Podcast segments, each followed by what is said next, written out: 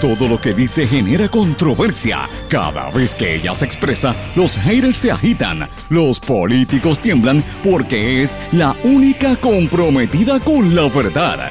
Periodista, bloguera, relacionista licenciada, analista de la noticia, escritora y le dicen la provocadora en las redes sociales. Y ahora comienza en blanco y negro con Sandra Rodríguez Coto.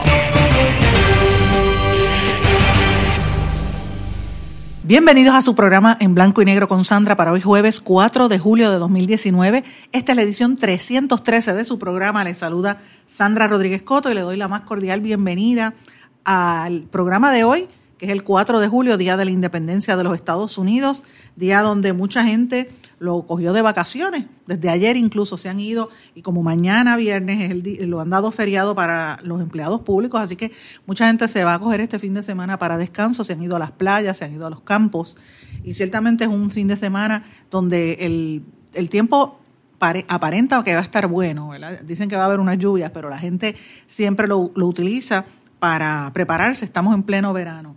Pero señores, eh, las noticias no paran. En este programa, en este espacio, siempre vamos a seguir, en la medida en que podamos, trayendo los temas importantes para que reflexionemos sobre las cosas que realmente son importantes para nosotros en términos del momento histórico tan coyuntural que vive Puerto Rico. Y hoy, amigos, es el Día de la Independencia de los Estados Unidos y precisamente en el día donde se supone que reflexionemos o la gente deba pensar en, en qué representa la independencia de esta nación norteamericana, Hoy vamos a hablar de cómo uno de los organismos impuestos por la nación norteamericana a todos nosotros aquí en Puerto Rico, y me refiero a la Junta de Control Fiscal, demuestra la subordinación de los puertorriqueños y cómo nosotros hemos caído ante la, deuda tan, externa, tan grande que tiene Puerto Rico, y cómo vamos ¿verdad? Este, a, a tratar de levantarnos de la situación económica tan caótica en que estamos. La Junta de Control Fiscal hoy precisamente trasciende los detalles de la demanda que radicó contra el gobierno de Ricardo Rosselló. Vamos a hablar en detalle de esto, señores, pero también sigue los problemas internos. Las aseguradoras de salud confirman los tentáculos de la firma BDO y de Velázquez Piñol en la negociación del plan de salud de todas las personas indigentes en Puerto Rico. Eh, los federales estaban, siguen activos, allanaron ayer eh, un banco internacional. Vamos a hablar de lo que esto impacta eh, a nivel de la economía. Y estas y otras noticias vamos a estar discutiéndolas durante el día de hoy en este su programa. Y, como todos los días le doy las gracias a la gente que hace posible la transmisión de este programa y a los que nos sintonizan en los distintos pueblos alrededor de Puerto Rico y en la diáspora. Nos pueden sintonizar a través de Éxitos 1530 AM en Utuado, Adjuntas, Ayuya, toda esa región. Cumbre 1470 AM en Orocovis y todo el centro de Puerto Rico también el 106.3 FM, que incluye el área norte, X61, que es el 610 AM en toda el área sureste, el 94.3 FM, Patillas, Arroyo, Salinas, Yabucoa, Maunabo, toda esa zona, el poderoso WMDD, el 1480 en Fajardo, y desde allí cubre todo el este y noreste de Puerto Rico, incluye también las islas municipios de Vieques y Culebre, las Islas Vírgenes, en el área oeste del país y parte del sur, nos escuchan a través de WYAC 930 AM desde Cabo Rojo, Mayagüez, toda esa zona. Y en el área metropolitana y parte, yo diría que gran parte de la mitad de Puerto Rico nos sintonizan a través de WIAC 740. Amigos, como siempre les digo, saben que me pueden escribir a través de Facebook, Sandra Rodríguez Coto, Twitter, SRC Sandra. Y le doy las gracias también a los que nos están dejando mensajes porque sintonizan este programa, no solamente por las ondas radiales, sino también a través de las plataformas de streaming, las plataformas digitales de las distintas emisoras, especialmente las de Cumbre 1470 y X61, que tienen una audiencia bien, bien amplia en la diáspora de los Estados Unidos, allá en varios estados del centro y del este, de la costa este, desde Florida hasta yo diría que hasta Vermont nos están escuchando. Así es que muchísimas gracias a todos por sus mensajes. Pero bueno, tengo que comenzar antes de hablar de los temas del día de hoy, que es un día importante, el, día, el, 4 de julio, que representa esto para nosotros en Puerto Rico. Tengo que ir a las, a las noticias importantes, señores.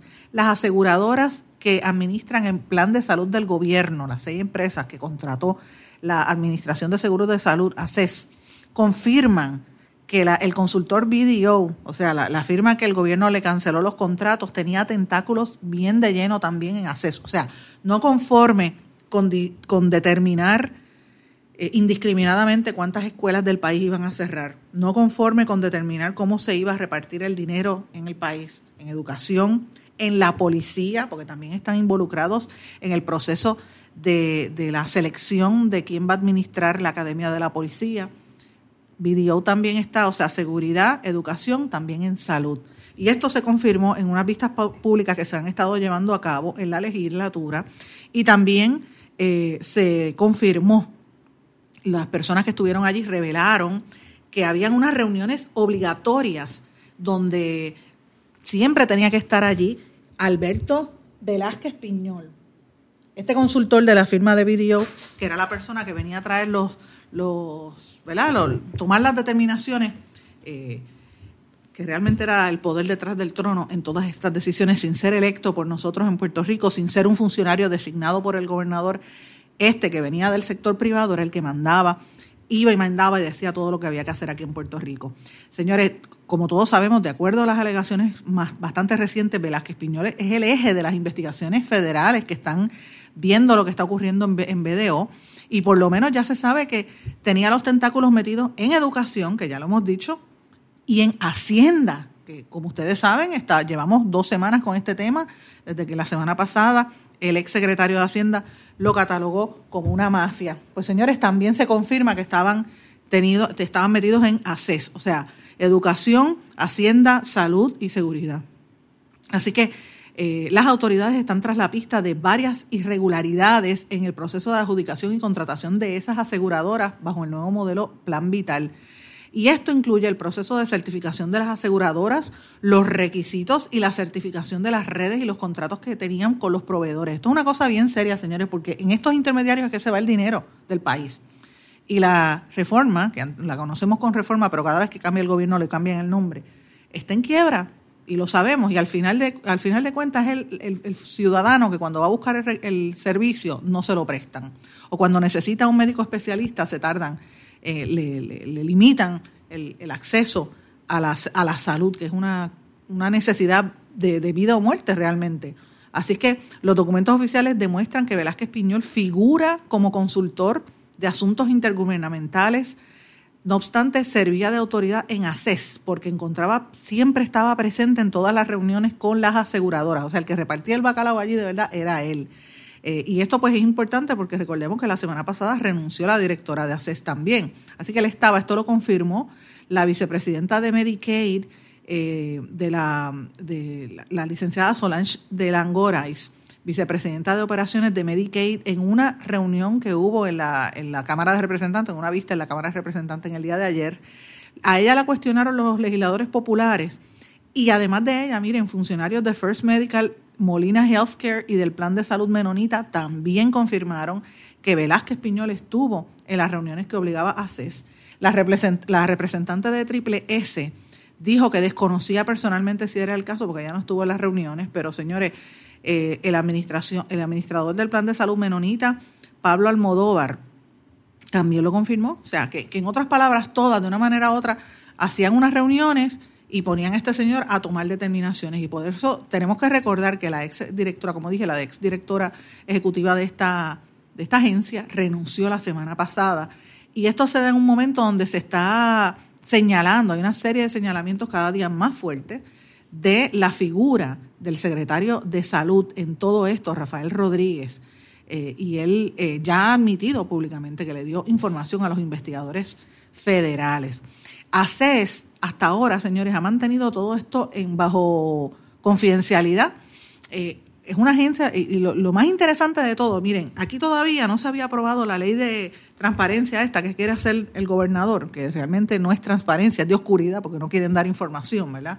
Es para poner cada día más difícil el acceso a la información pública. Y sin ni siquiera tener la ley, muchas de las cosas no nos enteramos precisamente por esa, por esa política de falta de transparencia y de ocultar información de los gobiernos. No es de exclusivo de este, porque los populares en el gobierno anterior eran iguales, pero este votó la bola, como siempre digo yo.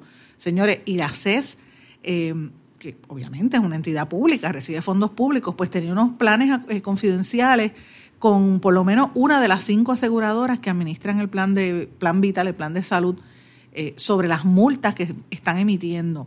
Entonces esto se discutió en la también eso fue uno de los temas que se trajo a colación en la vista pública ayer en la Cámara de Representantes.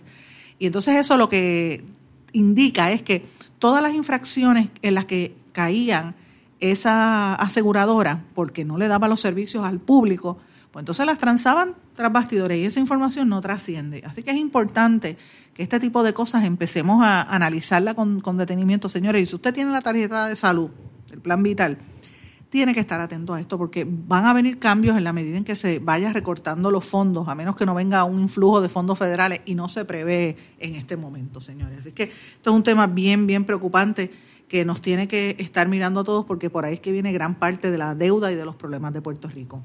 Señores, y si usted se va para la playa, como espero yo hacer en las próximas horas, y, y probablemente ya mismito, de hecho, si me ven por el área este de Puerto Rico, pues este, me saludan a lo lejos, por favor, pero no me paren porque quiero coger sol y quiero estar allí un ratito descansando este fin de semana. Pero dicen que hay 35 playas que están eh, disponibles, que están aptas. En 100%, el 100% de las playas están aptas para los, los bañistas, ¿verdad? Pero, señores, ojo, con mucho cuidado, si usted va a consumir bebidas alcohólicas o si, si está en grupos, vele, que no se, no se exageren si usted va a la playa y tira basura, recójala, lleve su bolsa. ¿Qué le cuesta llevar sus bolsas de basura? Dejen esa porquería después en las playas eh, públicas. Pues vaya y limpie. Si usted lleva cosas, pues lo mismo que llevó, se lo, se lo tiene que llevar y botarlo después y, dejar el espacio limpio como lo dejo para que otra persona lo pueda disfrutar.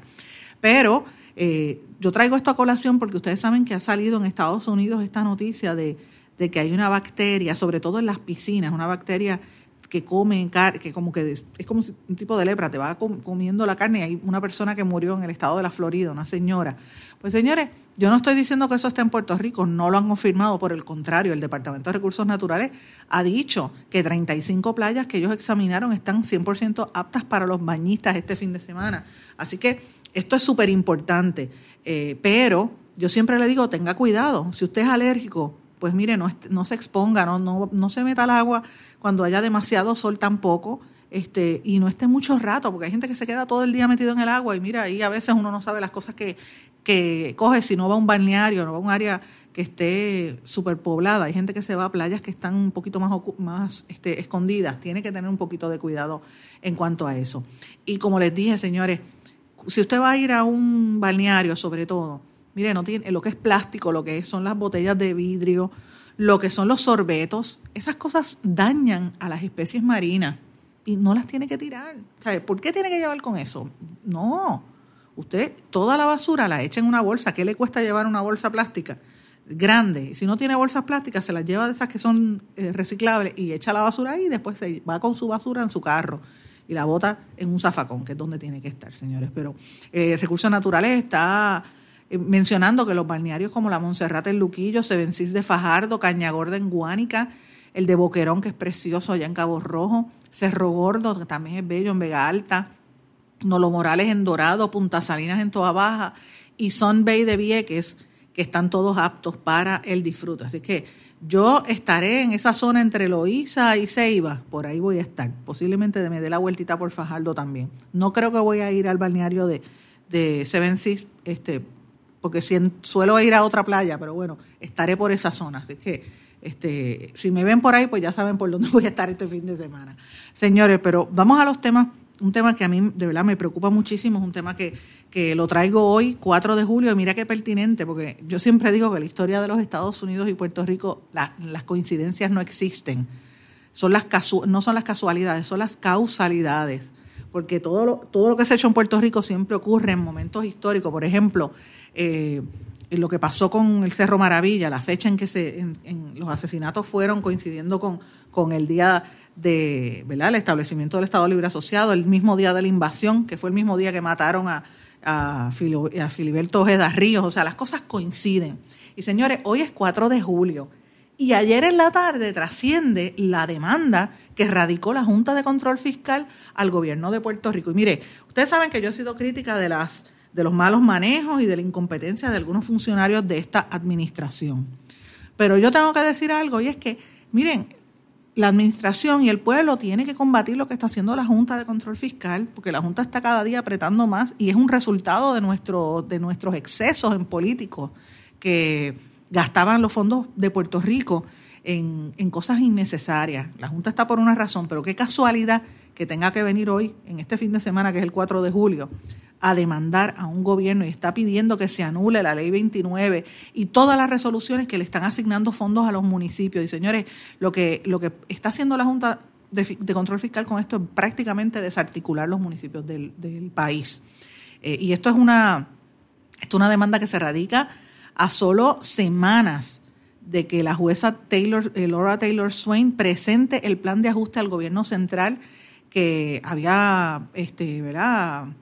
solicitado el, organismo federal. Así que vamos a ver, eh, también se va a declarar nulo, según está pidiendo la Junta, la ley que del PAYGO y la reforma de salud, ¿verdad? La, aportación de los municipios al sistema del PAYGO y a la reforma de salud. Así que este, la Junta le está pidiendo a Swain que se ponga cada día más fuerte y que establezca que, que el gobernador Ricardo Rosselló está incumpliendo con los acuerdos y que se anulen sobre 40 resoluciones conjuntas. O sea, este, la Junta dice, según su demanda, que se ha mostrado paciente, recordando al gobernador repetidamente sus obligaciones y las violaciones a la ley 203 de promesa. En otras palabras, en el Día de la Independencia de los Estados Unidos, la Junta de Control Fiscal nos recuerda que Puerto Rico es una colonia y que el gobernador no tiene poder por encima de la Junta, que quien manda aquí es la Junta. Eso es lo que dice la demanda de la Junta. Uno lo mira en entre líneas y eso es lo que quiere decir.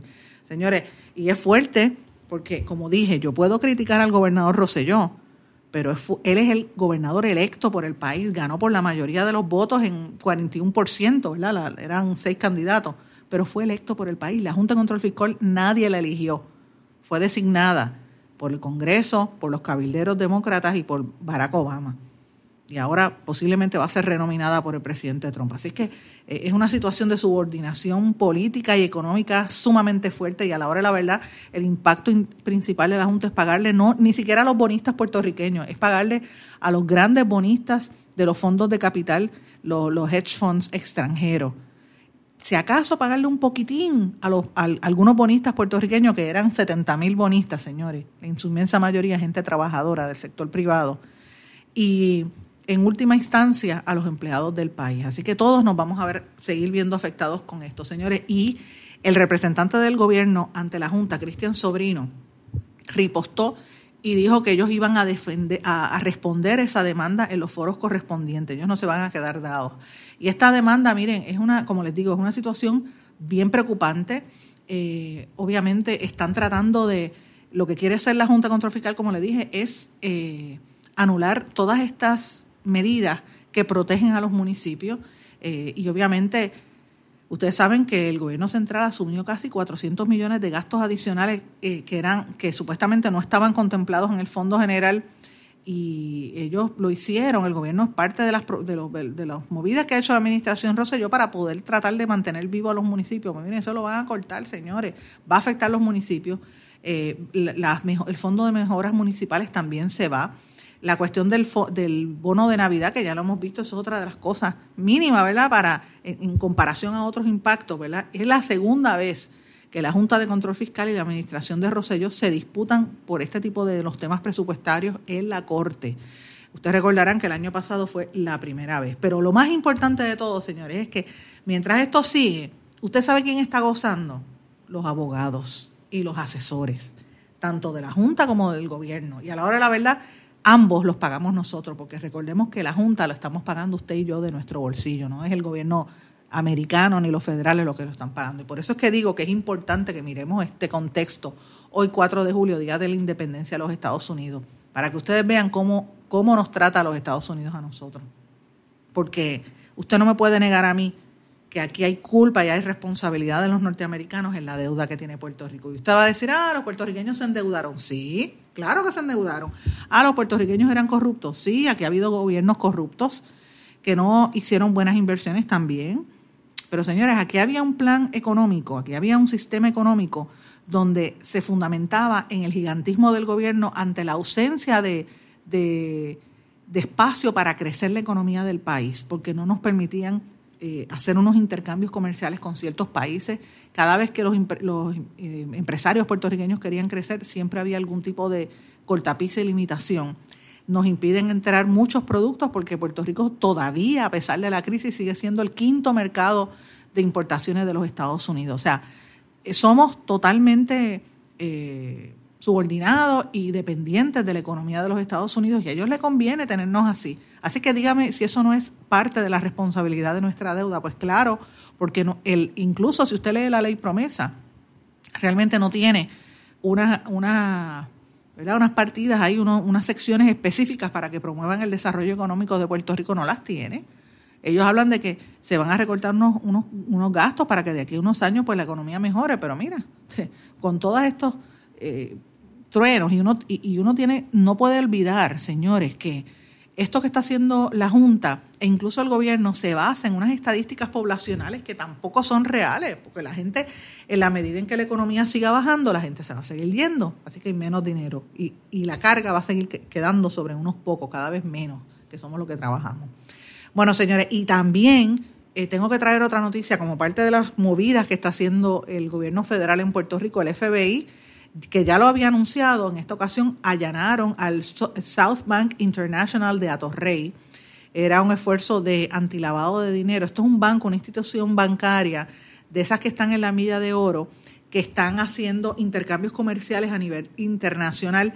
Eh, y obviamente, pues, como son bancos que en este caso hay uno, es una institución que, si no me equivoco, es, uruguaya, no, tiene clientes locales en Puerto Rico, es, es más bien para la transferencia de fondos de América Latina hacia, hacia territorio americano, pero tiene que cumplir con los reglamentos del Tesoro de los Estados Unidos, del FDIC, de los reglamentos federales. Y el FBI está bien fuerte en todo el área que es compliance en los bancos. De hecho, no solamente en los bancos internacionales, que hay unos cuantos aquí, sino también en los bancos locales. Así que esa área eh, hay que prestarle mucha atención. Y traigo esto a colación también porque precisamente ayer sale y hoy se habla, me gustaría que se hablara de este tema, yo sé que la gente está pendiente a la playa, pero esto es un tema importante. Finalmente, sentenciaron a 30 años de cárcel, más 5 de, libertad eh, supervisada, a Jack eh, Catchbart, que tiene 56 años, que fue el hombre que provocó el colapso del Western Bank, que provocó que 1.500 puertorriqueños perdieran sus empleos y que fue uno de los causantes de la crisis económica cuando aquí se cerraron tres bancos, que fue el Western Bank, el Eurobank y el RG. Que de ahí en adelante empezó el debacle más reciente de nuestra economía. Este señor de 56 años de edad, residente en la Florida, fue declarado culpable por un jurado federal debido a su papel en el esquema para defraudar 100 millones de dólares al Western Bank y eso pues fue como el puntillazo final que provocó el colapso de esta institución bancaria Así que finalmente se fue y esto provocó, como dije, sobre 1.500 empleos que se perdieron. Él este, traqueteaba con el dinero del Western que tenía en, aquello, en aquel momento, era uno de los principales bancos de Puerto Rico. Así que eh, recordemos lo que pasó. Eh, ese asunto lo investigó el FDIC, el IRS, hasta el FBI, todas las agencias federales también estuvieron a cargo de esa investigación. Señores, y antes de irnos a la pausa, quiero mencionarles también otra de las cosas importantes que ha trascendido en estos días. Señores, se siguen yendo los hijos talentosos. El, hijo de Norma Burgos renunció de la Comisión Estatal de Elecciones, me refiero a Roberto Benítez, que es el, era el director de la Oficina de Sistemas de Información y Procedimiento, el hijo de, uno de los hijos de Norma Burgos, que estaba a cargo de la Oficina de Sistemas de Información. Así es que veremos a ver qué está detrás, qué está pasando detrás de todo esto y, y por dónde es que vienen los tiros. Esta es una noticia importante, señores. Vamos a una pausa y regresamos enseguida. No se retiren, el análisis y la controversia continúa en breve, en blanco y negro, con Sandra Rodríguez Coto.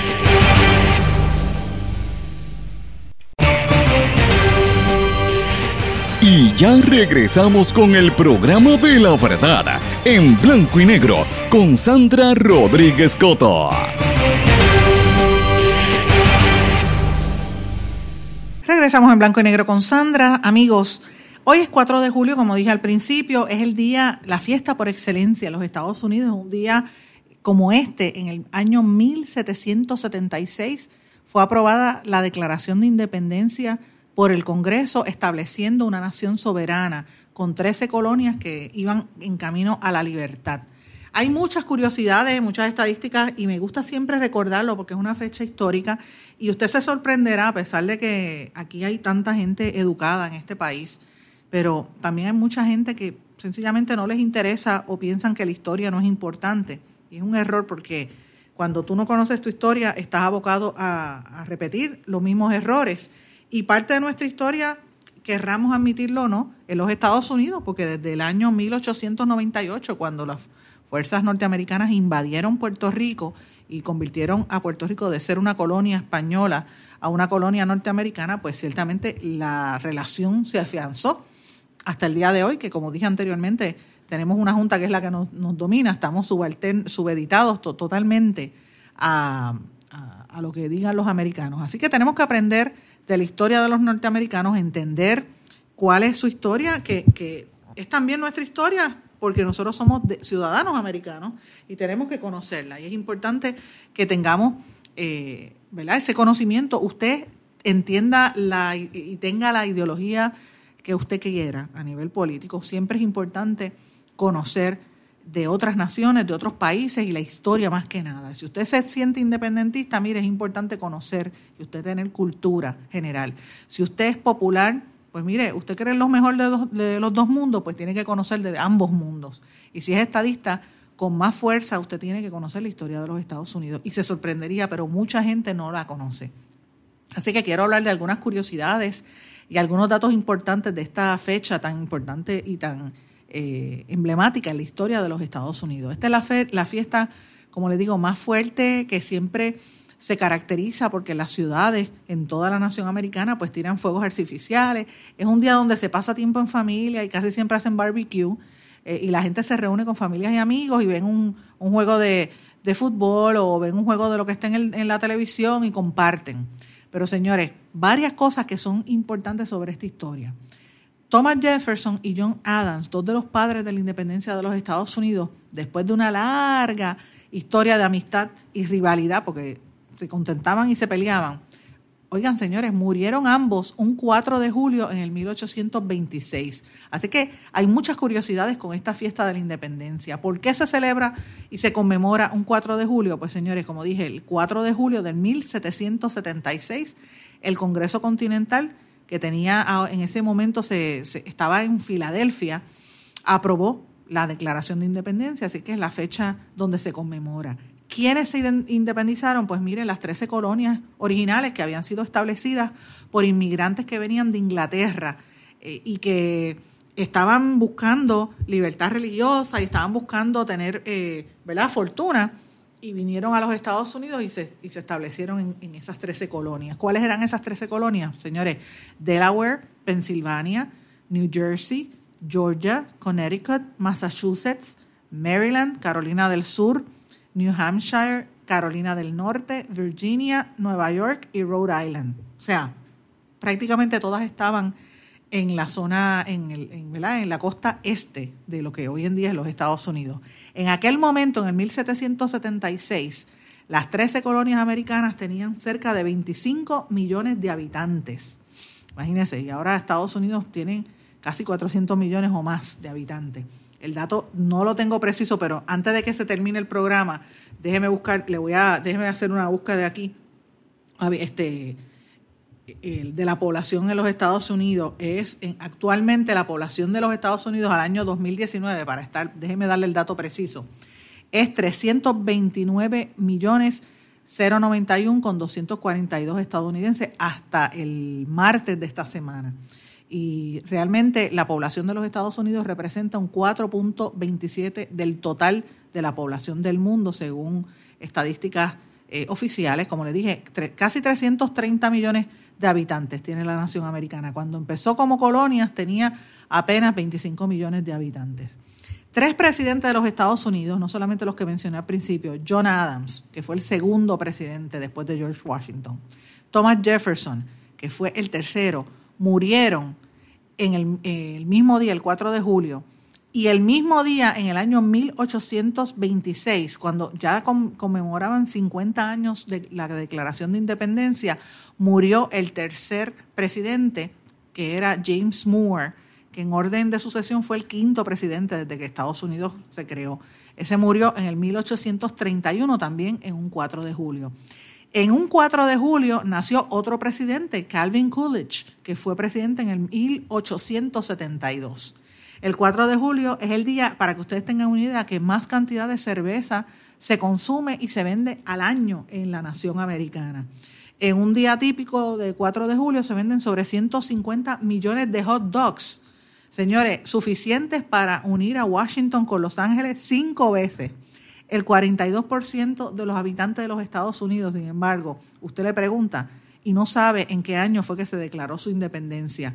Un 26% tiene dudas sobre el año y un, un solo, solamente un 16% se aventuró a dar una fecha y la fecha era errónea. Así que estos son datos de el Departamento de Educación de los Estados Unidos. Y esto es importante, señores, porque, como les dije, si usted quiere ser parte de una nación, o usted es parte de la nación, o usted simplemente quiere tener cultura general, pues usted tiene que conocer estas cosas. Y, a mí me da, eh, ¿verdad? Me da como una piquiña, me pongo rara cada vez que veo estos vídeos que a veces ponen en las redes sociales o lo ponen en la televisión, donde van a la playa y le preguntan, ¿qué se celebra hoy? Ay, no sé, el 4 de julio, ah, pues una fiesta. Y mira, ¿Qué es eso? ¿Qué ejemplo se le da al país? Mira, uno podrá criticar a veces en los países que latinoamericanos, que aquí le, llaman las repúblicas, como si Estados Unidos no fuera una república. Estados Unidos sí lo es. Pero en América Latina la gente conoce su historia, porque se preocupan en enseñarla en muchos de los países. Y yo creo que aquí hemos perdido eso. Eh, y parte de, ese, de esa educación es conocer incluso la historia de los Estados Unidos. Así que este, es, una, es un momento importante.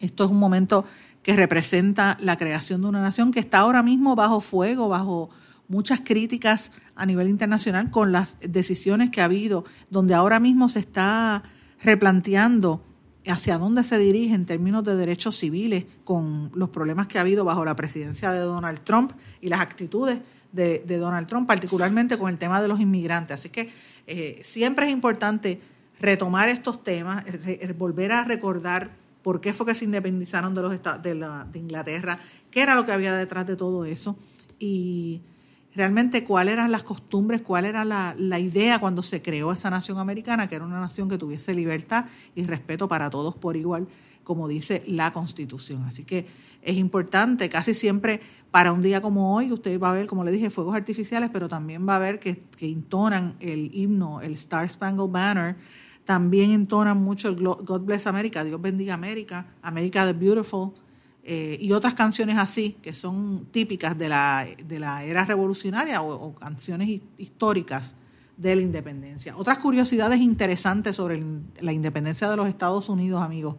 Los fundadores de la nación norteamericana escogieron esta fecha eh, pero, del 4 de, julio para hacer la independencia, pero hubo que esperar 13 años para que George Washington asumiera la presidencia el 30 de abril del 1789, jurando por primera vez en la historia la constitución que los estados habían aprobado en el 1787. Así que es interesante, o sea, la, independencia fue en el 76, pero Washington asumió la presidencia en el 89, 1789.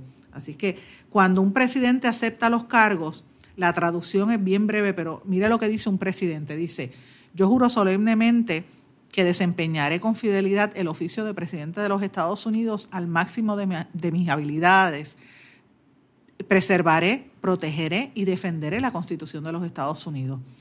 El único presidente que hasta ahora ha utilizado la palabra afirmo en lugar de yo juro, eh, dijo yo afirmo que solemnemente, en vez de decir yo juro solemnemente, fue Franklin Pierce y él fue presidente el, eh, y asumió el cargo el 4 de marzo del 1853.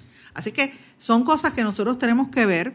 Yo le pregunto a ustedes, ¿puede una colonia como Puerto Rico enseñar, apreciar y valorar estos principios, los valores y principios que se supone que represente la democracia americana en un sistema como el que vivimos, que es de en gran medida de imposición y de arbitrariedad, como somos, porque en los últimos años eh, las decisiones de los tribunales han determinado que Puerto Rico es evidentemente un territorio.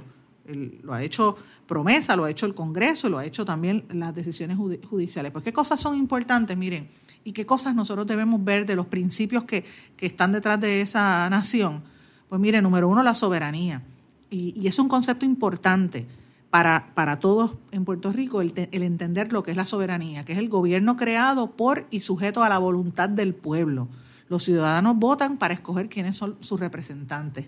Eh, la persona electa representa la voluntad de la población en su área, en sus opiniones. Señores, nosotros no tenemos esa soberanía porque, este, aunque sí votamos por un gobernador quien determina actualmente las, las decisiones importantes de nuestro futuro económico y posiblemente social y político, va a ser una Junta de Control Fiscal y una jueza, la jueza Taylor Swain. Número dos, gobierno limitado. Esto quiere decir que tiene un término, que, el pueblo le delega el poder por un término. No es, no es una cuestión de por vida, como hacían los reyes o, los, tiranos. Tres, se supone que haya separación de, poderes en diferentes grupos. El legislativo, que es el que hace las leyes, el ejecutivo, que se encarga de cumplirlas, y el judicial, que es el que decide sobre los castigos que tienen que imponerse. Cuatro, controles y, los controles, ¿verdad?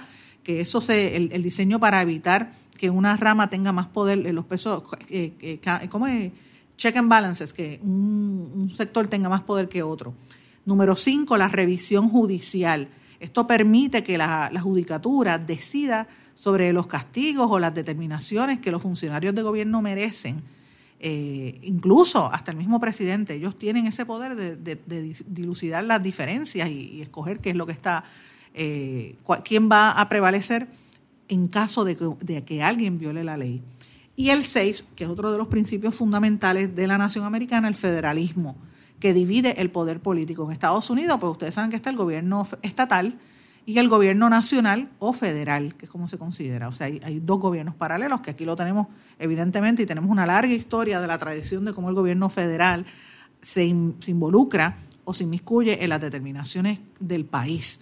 Eh, a nivel a veces con la represión, como ha hecho por muchos años, matando gente, como sucedió, por ejemplo, con, con el, sector del independentismo de los 30, los 40, los 50, hasta el Cerro Maravilla, hasta Filiberto, o de manera económica, o ahora mismo de manera eh, económico-política, como está haciendo la Junta de Control Fiscal. Nada, yo quería traer esto en contexto porque es una fecha importante y para que reflexionemos la importancia del 4 de julio para todos aquí en Puerto Rico, estemos en la trinchera donde estemos. Señores, vamos a una pausa y regresamos enseguida. No se retiren, el análisis y la controversia continúa en breve, en blanco y negro, con Sandra Rodríguez Coto. ¿Sabemos cuántas personas murieron de verdad durante el huracán María? A usted lo escucharon en el momento de mayor desesperación. ¿Todavía siente aquellas noches a oscuras y de incertidumbre? ¿Qué pasó mientras los vientos azotaban y luego en aquellos días y semanas después cuando no había sistema de comunicaciones? Reviva cada minuto con una narrativa real sobre lo que pasó en la bitácora de una transmisión radial, catalogado como uno de los mejores libros del año 2018 por la crítica literaria. Es una lectura necesaria porque no podemos olvidar nuestra historia para que esta no se repita. Bitácora de una transmisión radial, disponible en las principales librerías a través de todo Puerto Rico y en la internet lo consigue en Amazon, en libros787.com y en travaliseditores.com, publicado por Travalis Editores. Este es un mensaje importante del Departamento de Salud y Servicios Humanos de los Estados Unidos. En una ola de calor, mantenerse fresco lo mantendrá sano. Las personas y los animales deben quedarse adentro. Si no tiene aire acondicionado, vaya a algún sitio que lo tenga, como un centro comercial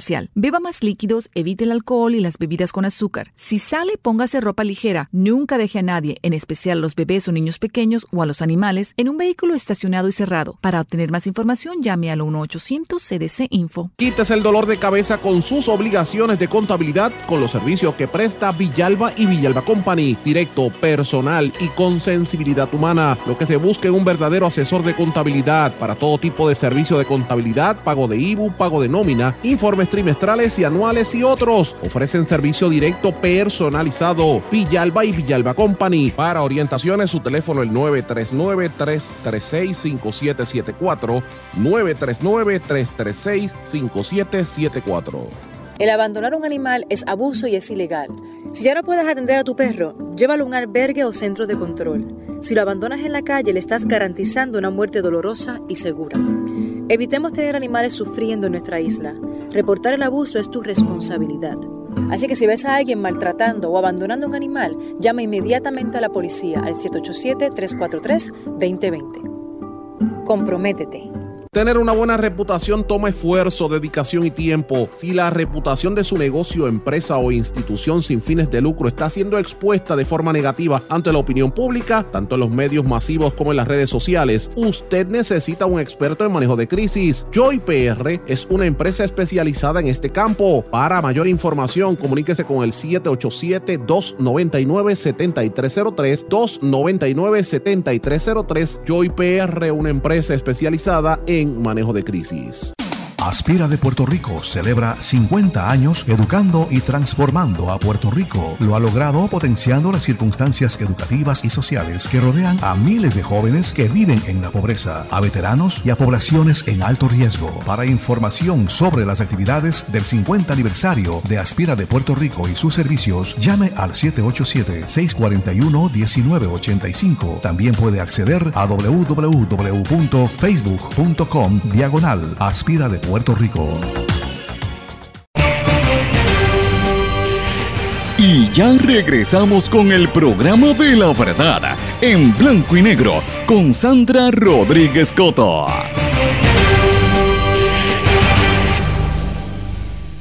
Y de regreso a esta parte final en blanco y negro con Sandra. Vamos a algunas noticias internacionales y de los Estados Unidos. Señores, el presidente de los Estados Unidos, Donald Trump, sigue con su actitud en contra de los inmigrantes y dice que si los inmigrantes ilegales no se sienten bien por las condiciones en que están viviendo en los centros de detenciones, sencillamente que no vengan, es lo que le está diciendo.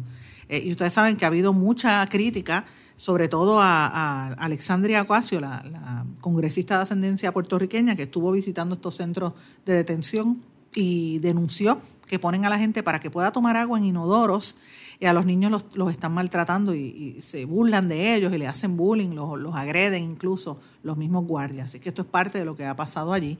Mientras tanto, presidente Trump está alabando el trabajo que hacen los agentes eh, de la patrulla fronteriza y dice que eh, claramente que esos agentes no son trabajadores hospitalarios, doctores ni enfermeras, que ellos están para, para sencillamente detener ese flujo de inmigrantes ilegales, que no vengan.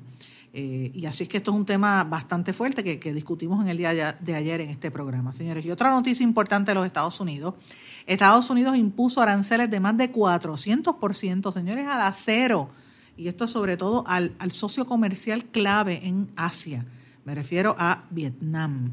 Así que las autoridades estadounidenses encontraron un sustrato de origen surcoreano o taiwanés en productos eh, siderúrgicos importados desde Vietnam. Así que el Departamento de Comercio de los Estados Unidos impuso unos aranceles de hasta 456% a todas las importaciones de acero proveniente de esos países. Así que lo dio para que evitar el antidoping, entre otras cosas. Esto lo dijo Donald Trump. Al de hecho, el, el, otro día él estuvo en, en una, me parece que fue en Fox, y dijo que el peor de todos los países de, de, de Asia, que peor negocios hace que más, más difícil o que más ventaja saca de los Estados Unidos fue Vietnam y así fue como él lo catalogó. Obviamente Vietnam eh, dijo, el gobierno de Vietnam está atento a, estas determinaciones eh, y obviamente él hasta ahora de esta guerra arancelaria entre Estados Unidos y China, Vietnam era el que estaba cogiendo mayor ventaja eh, las importaciones de Vietnam a los Estados Unidos, cuando empezaron la guerra de los aranceles con China, aumentaron casi un 30%. Así que Estados Unidos vio eso y dijo, espérate, no, Trump dijo, no, no, déjame meterle unos aranceles también a ellos. Así que eso es parte. Y uno pensaría que con todas estas determinaciones de Trump, Trump está, eh, a la gente, le preocupa a la gente, pues miren, no, él sigue en las encuestas alto y no solamente eso, señores, el, el Partido Republicano y Trump están recaudando más fondos que comparado al, año pasado, en este momento, en el primer trimestre, del, el segundo trimestre del año, han recaudado 105 millones de dólares, que eso es casi el doble de lo que habían recaudado en el 2016. Esto reportó el New York Times. Así que este, es una, como te digo, hasta ahora el, el, presidente que más dinero había recaudado en un término equivalente fue Barack Obama, pero Trump le pasó por la milla por la milla clásica en términos de recaudación en lo que va de año. Así que él sigue teniendo un poder bastante grande eh, y ellos, él, su comité republicanos empiezan desde 54, 55 millones para 100 millones en adelante, recaudando esa cantidad de dinero, que es una, una situación bastante obscena en términos de, de, lo que garantiza el poder que va a tener Trump para seguir haciendo su política y para seguir este, comentando y haciendo su, su, ¿verdad? su eh, perpetuando su, su manera de ser y su filosofía de cómo debe ser la nación americana. Y hablando de la nación americana, me pareció interesante también esta información. El vicegobernador, lieutenant governor del el estado de Virginia, tuvo que renunciar eh, de una firma donde trabajaba por alegaciones de, de que cometió eh, un, ¿verdad? Un, asalto sexual, aparentemente violó a una, a una compañera de trabajo, así que hasta los políticos los están eh, acusando por este tipo de cosas.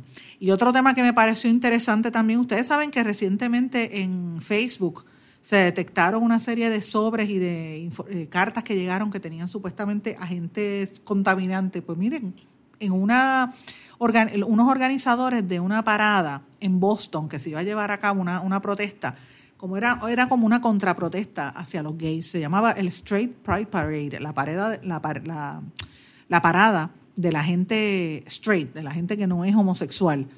Y los organizadores del evento, por lo menos tres de los organizadores, empezaron a recibir eh, paquetes y sobres bastante raros en, su casa. Y él, tuvieron que llamar al FBI y el FBI estaba investigando. Así que ellos, lo que no se sabe es si ellos fueron eh, enfocados, ¿verdad? Fueron objetos de una campaña para para perpetuar un acto, hacer un acto de, terrorismo o si fue solamente para amedrentarlo. Esa información no ha trascendido. Amigos, y en días recientes ustedes saben que la famosa diseñadora y nieta de esta familia multimillonaria de los Estados Unidos, Gloria Vanderbilt, murió, ella cerca de los 92 años, si no me equivoco, 95 años murió ella después de haber estado eh, eh, diagnosticada hace un tiempo con cáncer del estómago. Pues señores, ella le dejó la, gran, la inmensa mayoría de su fortuna a uno de sus dos hijos. Pues tú sabes a qué hijo se la dejó? A Anderson Cooper, al famoso periodista de la cadena CNN. Se va a quedar con más de 200 millones de dólares de su mamá. Él tiene un medio hermano que era del primer matrimonio de Gloria Vanderbilt, que por muchos años este medio hermano había estado teniendo problemas con él y estuvieron con, la mamá, con el hermano se llama Chris eh, tiene otro apellido porque es de, otro padre. Eh, por eso digo que medio hermano de Anderson Cooper. Pues este hermano, hacía más de 40 años, tuvo una pelea con su mamá, una discusión y se dejaron de hablar, pero ya para el final de la vida de Gloria Vanderbilt, pues estaban reconciliándose. Así que eh, se quedó con alguna, no, es que no le dejó dinero a él, sí le dejó dinero, pero jamás le dejó los 200 millones que se va a ganar Anderson Cooper, que por cierto siempre fue unido a su mamá. Señores, en la República Dominicana están informando, yéndonos ahora a América Latina, el Servicio de Inmigración y Control de Aduanas de los Estados Unidos, o sea, ICE, está deportando y aumentando las deportaciones otra vez de dominicanos que guardaban prisión en cárceles de los Estados Unidos. Están repatriando a razón de 100 eh, prisioneros dominicanos más o menos por mes. Esto lo está reportando el gobierno de los Estados Unidos. Muchos provienen del área de Nueva York y otros del área de eh, Florida. En lo que va del año 2019, el gobierno de los Estados Unidos ha deportado a casi mil expresidiarios dominicanos, o sea, 951 para ser exacta, que luego de que cumplieron condenas en las cárceles de los Estados Unidos acusados de diferentes delitos, pues tenían, los mandaban de nuevo para la nación, para la, su nación, para su país. Y estos delitos incluían narcotráfico, homicidios, asalto, violación, lavado de dinero y otros hechos. Y esto es importante, señores, porque mientras se trascienden estas noticias de los problemas del turismo que hay eh, y la gente que está muriendo en Dominicana, fíjense, va a la par, coincide con que estén soltando todos estos presos y, y repatriándolos allá a la República Dominicana. Y por cierto, allá el gobierno de Dominicana anunció que va a estar haciendo eventos con la prensa y con embajadores, primero con embajadores extranjeros y también con la prensa extranjera para defender el turismo ante todos los problemas que ha habido de envenenamiento. el otro día salió un hotel de la, de la, en Punta Cana de la cadena Río, donde supuestamente unos turistas cubanos estaban quejándose de que les robaron en, su, en sus propias habitaciones. Y yo tengo que decir, miren, a pesar de que yo he dicho que a mí me da, me preocupa, y yo creo que esto es una campaña orquestada porque comenzó bien fuerte desde el momento en que los dominicanos firmaron un acuerdo con los chinos. No es menos, no es menos cierto que hemos escuchado de que esto llevaba un tiempo llevándose, ¿verdad? la violencia, el pillaje en algunos de estos hoteles. Recordemos lo que le pasó al comediante eh, Raymond Arrieta y a su familia cuando estuvieron de viaje en Punta Cana, que los estuvieron allí, de, casi prácticamente los, secuestraron y les robaron, ellos quedándose en el hotel. Así que yo creo que la República Dominicana tiene que reenfocar la parte de seguridad para que la gente pueda sentirse con mayor comodidad y volver. Señores, pasando a Sudamérica, eh, la constituyente chavista que se aprobó, eh, recientemente aprobó un impuesto a, los grandes patrimonios de Venezuela. Eh, y esto, pues, el impuesto incluye entre un 1.5% a las personas, a los naturales, a los venezolanos, con más de dos, la gente que se gane más de 250 mil euros. O sea, si tú te ganas 282 mil 500 dólares y tienes esa cantidad de activos, pues tienes que pagar 1.5% por encima. Si es más de eso, pues obviamente están subiendo los impuestos a estas personas. Señores, en México rescataron a 25 personas que habían sido secuestradas en un balneario de Cancún. Eh, ellos habían sido secuestradas a la fuerza y rescatadas luego de un aparatoso despliegue policíaco en el balneario mexicano de Cancún. Señores, y importante, eh, no sé si ustedes vieron esta noticia, en, Guadalajara prácticamente parecía la Antártida, hubo una granizada enorme y los camiones y los autos quedaron sepultados bajo una capa enorme de, hielo, parecía como, como escarcha, como nieve.